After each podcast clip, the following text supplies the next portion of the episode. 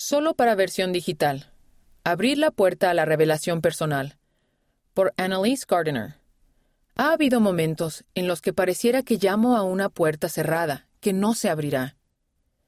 En años recientes, el presidente Russell M. Nelson y muchos otros líderes de la Iglesia nos han invitado a procurar más revelación personal y aprender a reconocer la voz del Salvador para que podamos escucharlo.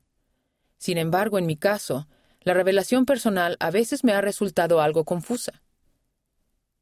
Me encanta que Dios pueda hablarme directamente, pero como joven adulta que enfrenta muchas y grandes decisiones, en ocasiones pareciera que llamo a la puerta del cielo y no recibo respuesta. En esos momentos siempre había estado haciendo las cosas fundamentales, como leer las escrituras, ofrecer mis oraciones, asistir a la iglesia y guardar los mandamientos. Entonces, ¿qué me faltaba? En los últimos meses me he dado cuenta de que a veces, para recibir revelación, se requiere un mayor esfuerzo de nuestra parte. Las siguientes son algunas maneras que he encontrado para recorrer la segunda milla. 1. Quedarse tranquilos y tomarse el tiempo para escuchar. A mí me cuesta trabajo quedarme tranquila, ya que siempre tengo una interminable lista de cosas por hacer. Si bien logro hacer muchas de ellas, a menudo me estreso y me abruma todo lo que me comprometo a hacer. Cuando buscaba maneras de ser más receptiva a la revelación personal, me di cuenta de que llevaba una vida como la de Marta en lugar de la de María. No me tomaba el tiempo para simplemente estar tranquila. Después de leer discursos de conferencias en los que se nos aconseja crear el espacio y el tiempo para escuchar al Espíritu de forma regular, supe que eso era algo que necesitaba hacer. Ahora estudio las escrituras por la mañana en un escritorio, en lugar de en la cama, y en la versión impresa para no distraerme con el teléfono. 2. Pasar tiempo en el templo de forma deliberada. Tengo la bendición de vivir cerca de varios templos y siempre he tratado de asistir cada semana. Muchas autoridades generales han enseñado que adorar en el templo nos puede ayudar a estar más en sintonía con el Espíritu. Así que pensaba que ya hacía lo suficiente. Sin embargo, las respuestas no llegaban. Al echar un vistazo a mis hábitos, me di cuenta de que había un aspecto muy obvio en el que tenía que mejorar. A menudo me pongo somnolienta en el templo. Les he dicho a mis amigos, si el elder Dieter F. Uchtdorf dijo que dormitar en la iglesia es uno de los reposos más saludables, entonces dormitar en el templo debe ser aún mejor.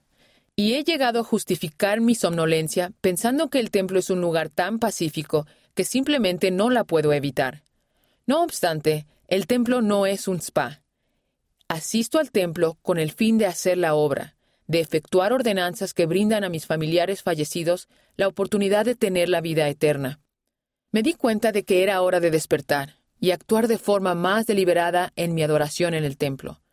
Trato de prepararme espiritual y mentalmente antes de ir al templo, en lugar de verlo solamente como otra parte de mi rutina. 3. Participar en la obra de historia familiar. Los líderes de la Iglesia nos han alentado en diversas ocasiones a que participemos en la obra de historia familiar y han vinculado muchas bendiciones con nuestra participación en esa labor. Sin embargo, ya se ha efectuado la obra por la mayoría de mis antepasados. Entonces, ¿qué más podría hacer? Podría indagar sobre la vida de cada persona cuyo nombre había llevado al templo, hacer un verdadero esfuerzo por visualizarla como una persona real y como integrante de mi familia también comencé a escribir mi propia historia, a indexar y a compartir relatos inspiradores de mi historia familiar. 4. Compartir el Evangelio. Cada vez que comparto el Evangelio, ya sea con personas que no son miembros como con las que lo son, a menudo termino aprendiendo algo. Puede que ya te haya sucedido algo similar en tu misión o al preparar una lección de la escuela dominical. Muchos líderes de la Iglesia han confirmado que el hecho de declarar nuestra fe a otras personas y de fomentar la lealtad entre ellas nos ayuda a recibir más revelación personal. Cuando hablamos bajo la inspiración del Espíritu Santo, siempre podemos aprender algo de lo que hemos dicho. He comenzado a comentar más sobre el Evangelio en las redes sociales y lo menciono en mis conversaciones diarias con amigos y familiares. 5. Reconocer que la revelación personal se recibe paso a paso. Algunas personas reciben respuestas claras cuando consultan al Señor en cuanto a decisiones importantes de su vida. Pero en mi caso, el Padre Celestial parecía permanecer en silencio en cuanto a mis dudas más grandes. Entonces me di cuenta de que tal vez estaba planteando malas preguntas.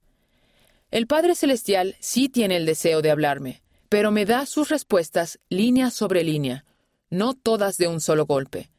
Llegué a la conclusión de que había estado mirando hacia adelante al final del trayecto, a la espera de una grandiosa señal que resolviera todos mis problemas, cuando en realidad lo que necesitaba era preguntar ¿cuál es el siguiente paso?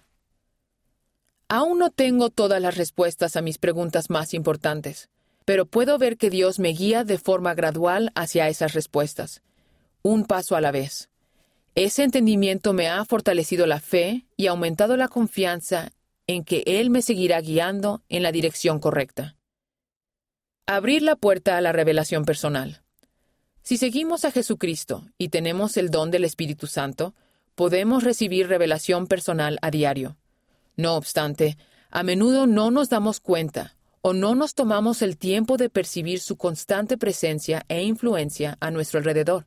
Sin embargo, el mundo se está volviendo más confuso, y como ha dicho el presidente Nelson, no será posible sobrevivir espiritualmente sin la influencia guiadora, orientadora, consoladora y constante del Espíritu Santo. Mientras más escuchemos y reconozcamos al Espíritu, mejor preparados estaremos para afrontar y superar nuestros retos.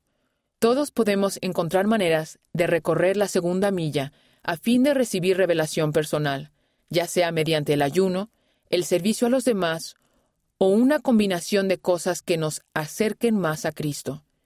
Es posible que la puerta a las respuestas del cielo no se abra de par en par después de llamar durante un minuto o un mes, pero si nos esforzamos por invitar y escuchar al Espíritu de forma deliberada, podremos escuchar su voz apacible, que nos indicará dónde encontrar la llave.